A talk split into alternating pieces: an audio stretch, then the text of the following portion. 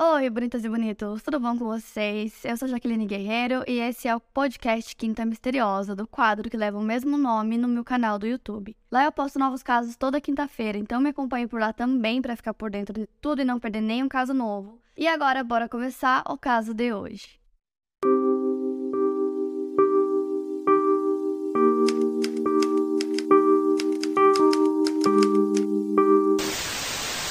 Edith Ewing Bowyer nasceu em 5 de outubro de 1895 em Nutley, no estado norte-americano de New Jersey. Seus pais eram John Vernon Bowyer Jr. e Maud Sargent Bowyer. O seu pai era um ótimo advogado que mais tarde se tornaria um juiz reconhecido.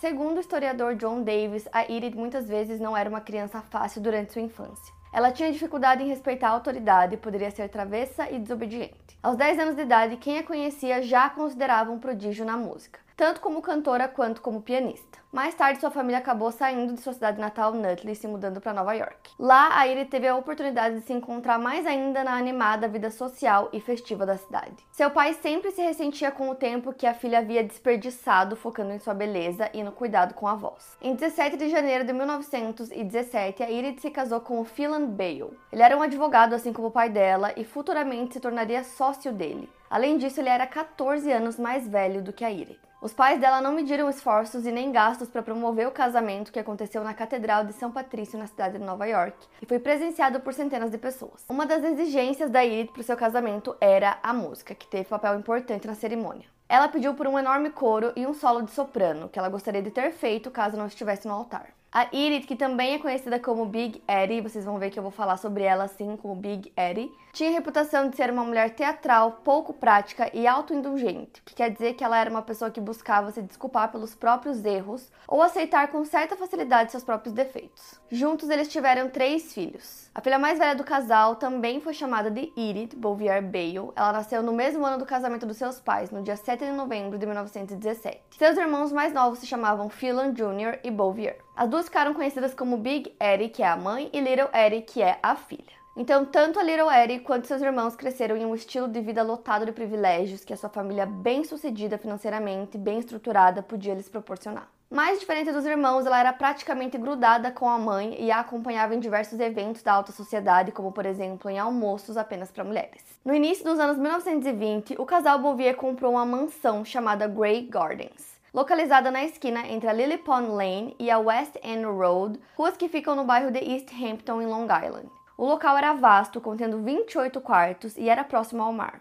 Lá, a Big Eddie conseguiu estabelecer mais ainda sua rotina boêmia. Ela tinha uma equipe de funcionários que trabalhava na mansão para ela, o que lhe possibilitava se dedicar a tocar o seu piano, socializar com artistas e treinar a sua voz meio soprano. E dessa maneira ela conseguiu se dedicar à sua carreira de cantora profissional, contratando um acompanhante chamado George Goldstrong e cantando em pequenos locais e festas privadas. O estilo que ela escolhia para se vestir atraía críticas por parte daqueles que pertenciam à elite do East Hampton. O julgamento em relação à forma como a Big Air escolhia se expressar através de suas roupas que pareciam ciganas e dos seus pensamentos considerados estranhos não vinha apenas dos que estavam de fora da sua casa. O seu marido se sentia envergonhado em relação à sua esposa por conta do estilo dela. A Big Air se recusou recusou ter seu nome no registro social e ela fazia questão que as pessoas soubessem que ela não poderia ligar menos para opiniões alheias. A filha mais velha do casal, a Little Eddie, frequentou a Spence School, que era uma escola para filhos de famílias muito bem afortunados, assim como a dela. Só que a sua mãe, a Big Eddie, resolveu tirar ela da escola do nada, de uma hora para outra, dizendo que ela tinha problemas respiratórios. Então, logo depois disso, a Little Eddie ficou entre seus 11 e 12 anos de idade longe da escola. A mãe dela não matriculou ela em nenhuma outra escola. Mas durante esse período ela acompanhava a mãe praticamente todos os dias ao cinema e a peças teatrais. Então, depois de anos de casamento, o Phelan, marido da Big Eddie, decidiu deixá-la em 1934. Eles já não concordavam em muitas coisas, ele não concordava com os pensamentos e os comportamentos dela, então eles se separam. Então, durante essa época, ela ficou em Grey Gardens, ela ficou na mansão e ele foi morar em uma casa de caça que eles tinham. E eles só se separaram, eles não chegaram a se divorciar oficialmente. No ano seguinte, em 1935, a Little Eddie se formou na Miss Porter School, uma escola para meninas altamente seletiva localizada em Farmington, Connecticut. E um dos motivos para a família Bale ser tão bem relacionada era o fato de que eles eram família próxima do então presidente John F. Kennedy. O único irmão da Big chamado John Vernon Bouvier III, teve uma filha chamada Jacqueline, que posteriormente se casaria com o John F. Kennedy e se tornaria a primeira dama dos Estados Unidos. Ou seja, a Jackie O, né, Jackie O Onassis, era sobrinha da Big e prima de primeiro grau da Little Eddie. No dia do Ano Novo, em 1936, quando a Little Eddie tinha 18 anos de idade, aconteceu o seu baile de debutante. O baile era algo tradicional que a introduziria de maneira formal à sociedade. A festa em questão aconteceu no Hotel Pierre, localizado na Quinta Avenida, em Nova York. Então, a partir disso, para socializar com os jovens da alta sociedade, ela frequentava locais como o Madstone Club, que era um clube esportivo privado localizado em East Hampton. A Little Eddie era uma jovem muito bonita, alta, loira e de olhos claros. Então, em muitos momentos, a Little Eddie atraía mais atenção que a sua prima Jack, que também era muito bonita. E justamente por isso ela ficou conhecida na cidade como Body Beautiful Bale, que em tradução seria Corpo Bonito Bale, né, que é o sobrenome da Little Eddie. E durante sua juventude ela teve diversos namorados e ela também queria muito trabalhar com entretenimento, então ela começou a trabalhar como modelo, o que desagradou totalmente seu pai. E aí uma das fotos que ela modelou foi colocada em uma janela do estúdio do famoso fotógrafo Louis Baccarat, quando o pai dela viu. Ele ficou com muita raiva, foi lá e rasgou tudo, quebrou a janela. E aí outra foto dela foi colocada sem autorização em um dos elevadores de uma loja Macy's em Manhattan. E mesmo nunca se casando, acredita-se que a Little Eddie recebeu pedidos de casamento de Joseph Patrick Kennedy Jr., conhecido como Joe, irmão do ex-presidente John F. Kennedy, e também do J. Paul Getty, fundador da Getty Oil Company. Ela não aceitou esses pedidos de casamento e ela namorou homens da alta sociedade como Howard Hughes, um aviador, engenheiro aeronáutico e industrial, produtor de cinema e diretor cinematográfico norte-americano. O Howard, inclusive, era considerado um dos homens mais ricos do mundo. Mas, segundo a própria Little Eddie, seu amor verdadeiro foi Julius Albert Krug, que trabalhou como secretário do interior dos Estados Unidos entre 1946 a 1949. E aparentemente a Big Eddie afastava todos os namorados da filha, com medo que ela se casasse e acabasse se afastando, ficando longe dela, é, e que não cuidasse dela quando ela ficasse mais velha. Então a Big Eddie e o Phelan, como eu falei para vocês, estavam separados e aí em 1946 ele manda para ela um telegrama do México com os papéis do divórcio. Mas o divórcio não teria sido reconhecido pela Igreja Católica segundo a Little Eddie, então seus pais teriam permanecido casados pelo resto de suas vidas, mas vivendo separadamente. E aí a Little Eddie viveu no hotel para mulheres Barbizon entre 1947 a 1952, e esse basicamente era um local destinado a mulheres jovens que tinham se mudado para Nova York buscando oportunidades profissionais. Então no local haviam vários códigos de conduta e vestimenta que as mulheres precisavam seguir para poder morar lá. Além disso, elas não podiam levar nenhum homem é, para os seus quartos, era proibido, eles só podiam ficar no lobby. Então, para ser aceita e conseguir viver no local, as mulheres precisavam apresentar três cartas de recomendação. E aí a Little Eddie acreditava que durante esse tempo, morando lá, ela ia conseguir ter uma explosão na sua carreira. Ao mesmo tempo, logo no início da vida adulta dela, ela também começou a lutar contra algumas questões mentais. Houveram períodos de depressão, ansiedade e desilusões em relação à própria vida. Até que um dos produtores bem-sucedidos da Broadway, chamado Max Gordon, viu o potencial na Little e convidou ela para fazer uma audição no verão de 1952. Só que infelizmente ela não conseguiu nem comparecer a essa audição porque ela precisou voltar para Grey Gardens. A mãe dela já não conseguia mais mandar dinheiro para ela se manter na cidade, para ela comer, e ela não tinha meios legais para se manter em Nova York. Então ela volta a viver com a mãe no dia 29 de julho de 1952. A Big Eddie recebia um dinheiro do ex-marido para os gastos com os filhos, mas ela não recebia outra pensão dele. Como parte do acordo de separação entre os dois, a mansão Grey Gardens ficou para ela, mas ela não tinha condições financeiras de manter o local sozinha. Dessa maneira, o pai da Bigueri precisava ajudar ela, então ele mandava 3.500 dólares por ano para ajudar nas despesas. Hoje parece que é um valor baixo, mas na época era o equivalente a mais ou menos 55 mil dólares por ano. Alguns anos antes, a Bigueri teve uma grande discussão com seu pai em 1942, depois do casamento do seu filho Bouvier. Ela chegou na cerimônia cerca de 25 minutos atrasada, vestida como uma estrela da ópera. Enojado pelo comportamento da filha, ele modificou seu testamento apenas dois dias depois. Originalmente, a Big Eddie herdaria uma parcela da propriedade do pai, o que seria em torno de 825 mil dólares na época. Ele reduziu esse valor drasticamente para 65 mil dólares. E como forma de insultar ainda mais a filha, ele determinou que essa quantia reduzida de dinheiro seria controlada não por ela,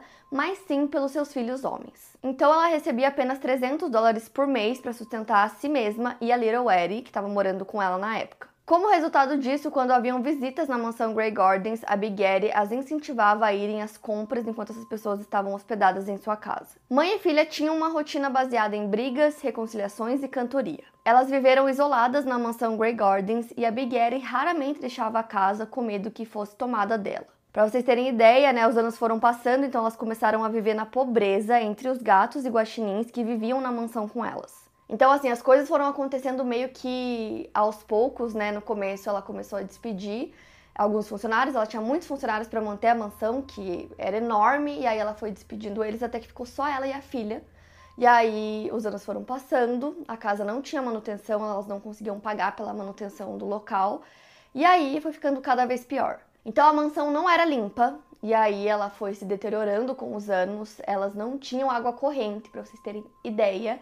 E também elas nunca limpavam nem dentro nem fora da mansão. Então, como era uma área muito grande, é, foi aos poucos sendo né, tomada pela natureza. Em 1968, as duas saíram juntas para uma festa em East Hampton, e aí nesse período que elas estavam fora de casa, a mansão foi invadida e roubaram cerca de 15 mil dólares de herança da Big Eddie. Então essa acabou sendo uma das últimas vezes que ela deixou o local. A mansão estava cheia de pulgas e teias de aranha. Em outubro de 1971, o Departamento de Saúde do Condado de Suffolk invadiu a mansão Grey Gardens com uma equipe composta por um investigador da Sociedade Americana de Prevenção à Crueldade contra Animais, um veterinário, uma enfermeira de saúde pública e um representante do escritório de Defensoria Pública de East Hampton Village, além de um inspetor de construção e um bombeiro. Foi ordenado que elas limpassem a mansão tanto por dentro quanto por fora, senão elas seriam expulsas do local por riscos à saúde. O Departamento de Saúde acompanhava a limpeza da casa ao longo do tempo, que acontecia aos poucos e não de maneira drástica. Dessa maneira, elas evitaram serem expulsas do local e se mantiveram vivendo na mansão. Logo quando a Little voltou a morar com a mãe, sinais de piora na saúde mental dela começaram a aparecer. O isolamento da vida na mansão e a falta de cuidado e limpeza do local refletiam muito a confusão mental que acontecia dentro dela. Apesar de estar vivendo circunstâncias desafiadoras junto com a mãe, ela continuou expressando seus dotes artísticos de diversas maneiras. Ela se dedicava ao design de moda, por exemplo, criando looks marcantes e únicos que refletiam sua personalidade e seu estilo. Até que em 1975, Albert e David Mycelis lançaram um documentário sobre a vida isolada da mãe e filha no Grey Gardens, mostrando o cotidiano delas e suas lutas diárias em relação à saúde mental. Eles buscaram mostrar no documentário a realidade das duas, de suas personalidades excêntricas e retratar a forma como elas viviam. Mesmo em casa, elas gostavam de usar roupas bonitas e expressar seu estilo e sua personalidade através disso. Na época, Big Eddie tinha quase 80 anos de idade e a Little Eddie tinha 56. No documentário, a Little Eddie mostra a casa, o jardim e fala sobre como a mansão era antigamente. Ela ainda diz, entre aspas, é muito difícil manter a linha entre o presente e o passado, entende? É muito difícil. Então, esse documentário eu já tinha assistido anos atrás e aí faz pouco tempo que eu lembrei disso e comecei a pesquisar e voltei a assistir o documentário, assisti um filme também que eu vou comentar mais pro final do vídeo, mas sempre me marcou muito, não sei explicar, é muito doido assim pensar o quanto elas vieram, né, da alta sociedade, é, famílias muito bem né, sucedidas e tudo mais, e aí acabaram dessa forma. É, é até um pouco chocante, então tem vários vídeos pela internet e o documentário também que mostra as duas falando sobre diversas coisas, e aí elas brigam no meio disso, e é uma confusão, e aí tem os animais no meio da casa, e a casa realmente caindo aos pedaços. É, e vocês conseguem ver esse documentário online. Então, mãe e filha faziam tudo juntas, né? E a Little sempre usava um pano na cabeça, tipo um lenço. E aí no documentário ela usa vários lenços diferentes, sempre cobrindo a cabeça.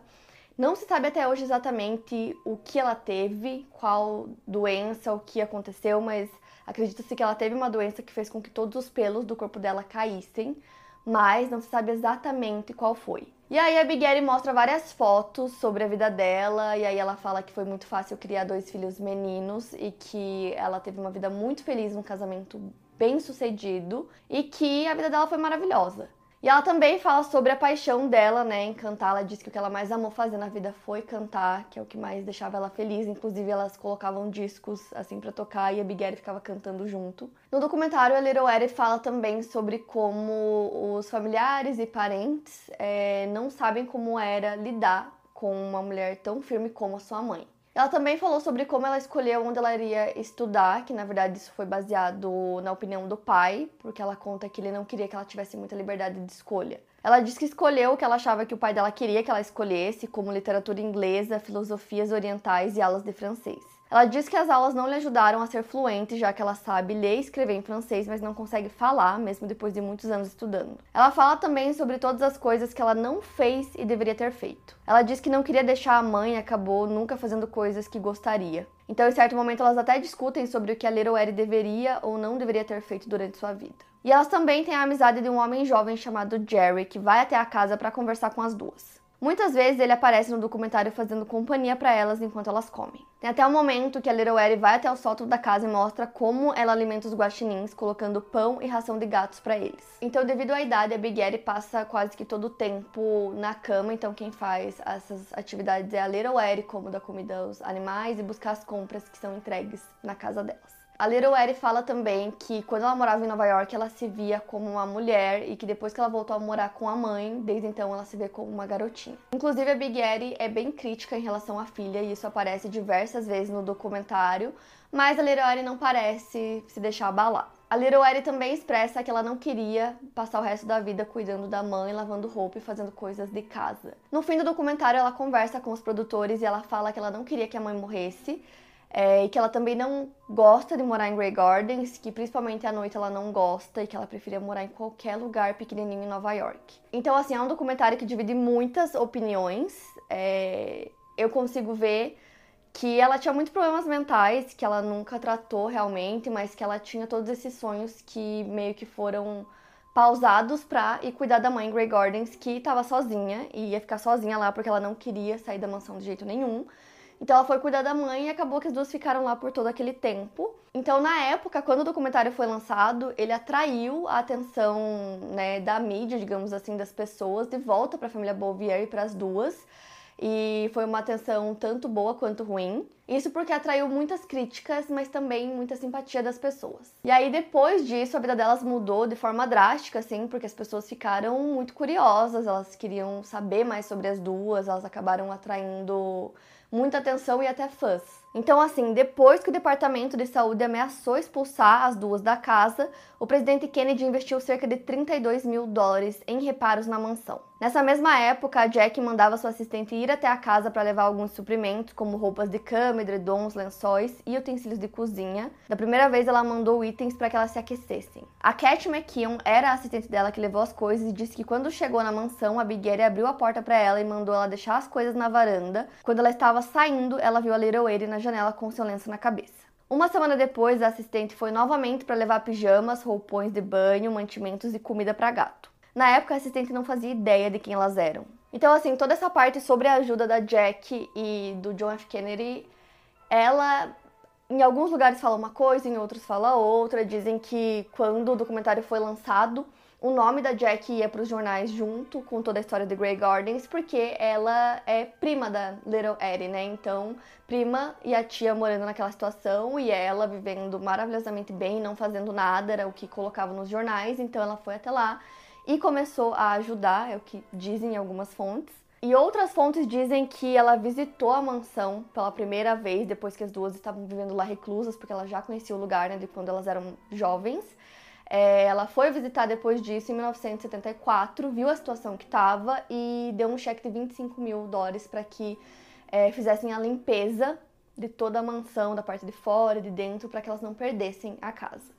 Como tinham poucas condições financeiras, elas solicitaram receber vale-refeição através de Lois Wright, uma artista norte-americana, para que ninguém soubesse que eram elas que estavam pedindo pelo auxílio. A Little Ed esperava ganhar uma porcentagem de 20% dos lucros do documentário, esse valor foi prometido a ela, mas isso nunca aconteceu. A Big Ed faleceu em 5 de fevereiro de 1977, aparentemente de pneumonia, no hospital de Southampton. No seu leito de morte, ela disse à filha que não havia mais nada a ser dito, e tudo o que ela queria dizer para o mundo, ela disse no documentário feito sobre ela e a sua filha em 1975. Após a morte da mãe, a Eddie herdou Grey Gardens e não muito mais do que isso. Nem ela nem sua mãe jamais receberam um centavo sequer do documentário. Então, para pagar as despesas e as taxas de herança da casa, ela colocou em leilão sua grande coleção de peças em prata esterlina, que incluíam um conjunto de talheres Gorham de 195 peças que a sua mãe tinha ganhado de presente de casamento. Além disso, a chance da Eddie brilhar em frente a uma grande audiência veio apenas depois da morte da sua mãe.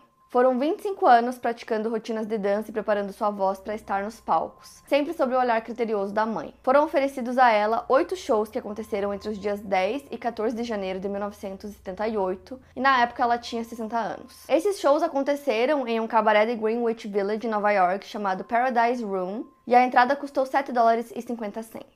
A Eri cantou, dançou e respondeu as perguntas que a plateia fazia. Em todas as performances, ela estava usando um tapa-olho, porque duas semanas antes ela havia se submetido a uma cirurgia de catarata. Ela também recebeu convites para se apresentar em uma boate em Londres e para gravar um álbum, mas nenhuma dessas propostas se concretizou. A sua última performance aconteceu no dia 14 de janeiro de 1978 e depois de terminá-la, ela foi levada de volta a Grey Gardens. Ela viveu na mansão por mais dois anos com apenas cinco dos gatos que sua mãe tinha. Os demais foram enviados para doação depois da morte da Big Edie. Eventualmente, ela vendeu a mansão pelo valor de 220 mil dólares, apenas sob a condição de que os novos moradores não a demolissem. Dizem que ela vendeu a mansão assim que pôde para evitar que sua prima Jack a comprasse. Ela relata que a prima havia dito que depois da morte da Big Eddie, ela contrataria pessoas para renovarem a mansão. A Little Eddie gostava do casal que comprou a mansão, chamados Ben Brottle e Sally Quinn, dizendo que eles eram maravilhosos e queridos. Muitos itens foram deixados para trás no sótão da mansão, como cartas antigas, porcelanas, pratas, móveis, livros e até mesmo estatuetas. Ela também diz que no total elas devem ter tido cerca de 300 gatos durante todo o tempo que moraram na mansão. Então, quando ela saiu oficialmente de Grey Gardens, ela levou apenas dois gatos com ela e ela morou em vários lugares. Então, primeiro ela foi morar em uma casa alugada em Southampton, viveu por lá por um tempo, depois mudou para um pequeno apartamento em Nova York, onde ela viveu de 1980 a 1983. Depois ela morou na Flórida e depois, por um curto período, ela se mudou para Montreal, no Canadá. Depois ela volta para os Estados Unidos e mora com alguns familiares na Califórnia e depois se muda novamente para a Flórida. E ela nadava todos os dias e viveu na Flórida até a sua morte em 14 de janeiro de 2002, aos 84 anos. E nessa época ela já não tinha mais nenhum gato. E aí no Academy Awards daquele mesmo ano que ela faleceu, fizeram tipo um vídeo assim relembrando pessoas da indústria do cinema que faleceram naquele ano e ela é lembrada também.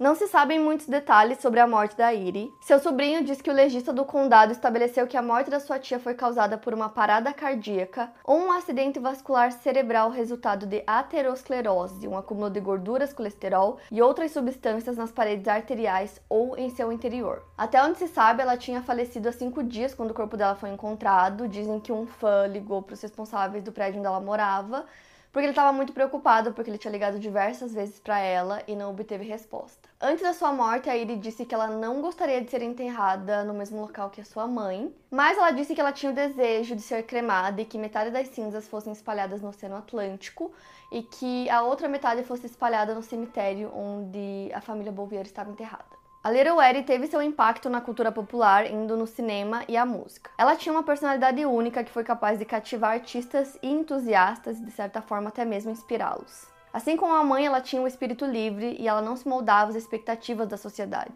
Mesmo enfrentando diversas dificuldades relacionadas à saúde mental durante sua vida, suas batalhas ressoam naqueles que também enfrentam suas próprias questões mentais. Ela tinha a capacidade de navegar pelas complexidades de sua doença mental enquanto abraçava sua identidade única, servindo de inspiração para muitos. A sua história permanece sendo compartilhada até os dias de hoje, mostrando àqueles que sofrem de condições parecidas que há esperança e que existe compreensão para o que eles estão enfrentando. O documentário Grey Gardens foi eleito pela revista Entertainment Weekly como o 33º melhor filme cult de todos os tempos. E além do documentário, houveram outras produções inspiradas na história das duas, em outubro de 2002 foi anunciado pela Playbill que o compositor Scott Frankel, o letrista Michael Corey e o dramaturgo Doug Wright planejavam transformar a história da família em um musical para Broadway, o primeiro baseado em um documentário. Posteriormente foi anunciado que quem dirigiria o musical seria Michael Griff.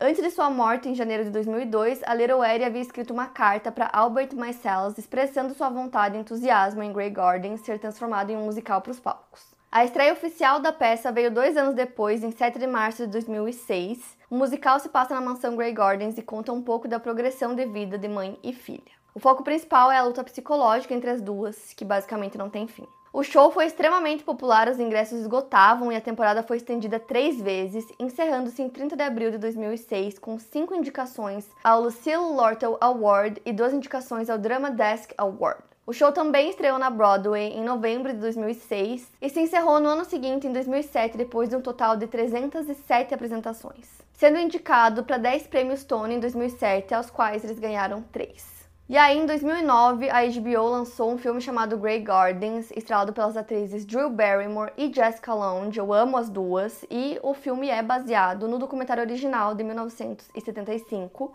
Inclusive, eu assisti o filme recentemente quando eu tava fazendo a pesquisa e vocês conseguem ver na HBO, no streaming, tem para vocês assistirem. E elas estão idênticas. Idênticas, como eu fiquei assistindo o documentário, vendo muita coisa sobre as duas. Depois, que, depois de tudo eu assisti o filme e elas estão muito iguais. E o jeito de falar, as brigas, tudo idêntico. Então, para quem quiser assistir, é bem legal, recomendo muito. O filme foi indicado para várias premiações, inclusive três Globos de Ouro. A Joe Barrymore ganhou como melhor atriz em filme para TV. E também tem muitas outras coisas que foram feitas é, sobre as duas. Tem muitos livros, é, livros sobre as duas, livros de fotos, é, tanto da Little Edie quanto da Big Gary, livros sobre a mansão em si, então tem muita coisa. Como, por exemplo, tem o livro do historiador John Davis, The Bouvier's Portrait of an American Family, onde ele descobre e relata alguns segredos de família que contribuíram para que os Bouviers evoluíssem. O John era primo irmão da Jackie O e o livro foi publicado enquanto a Big e Little Eddie ainda estavam vivas em 1969. E no livro, muitas origens aristocráticas da famosa árvore genealógica da família são desmascaradas. Então o livro contém muitas informações sobre as famílias Bales, Bouvier e os Kennedys. Então, assim, eu sei que o caso Grey Gardens ele não é bem um caso é, criminal,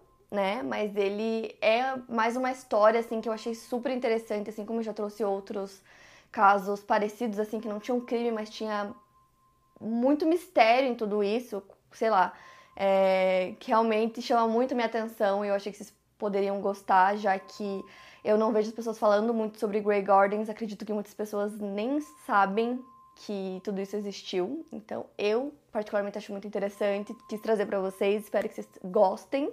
Então, me contem aqui nos comentários.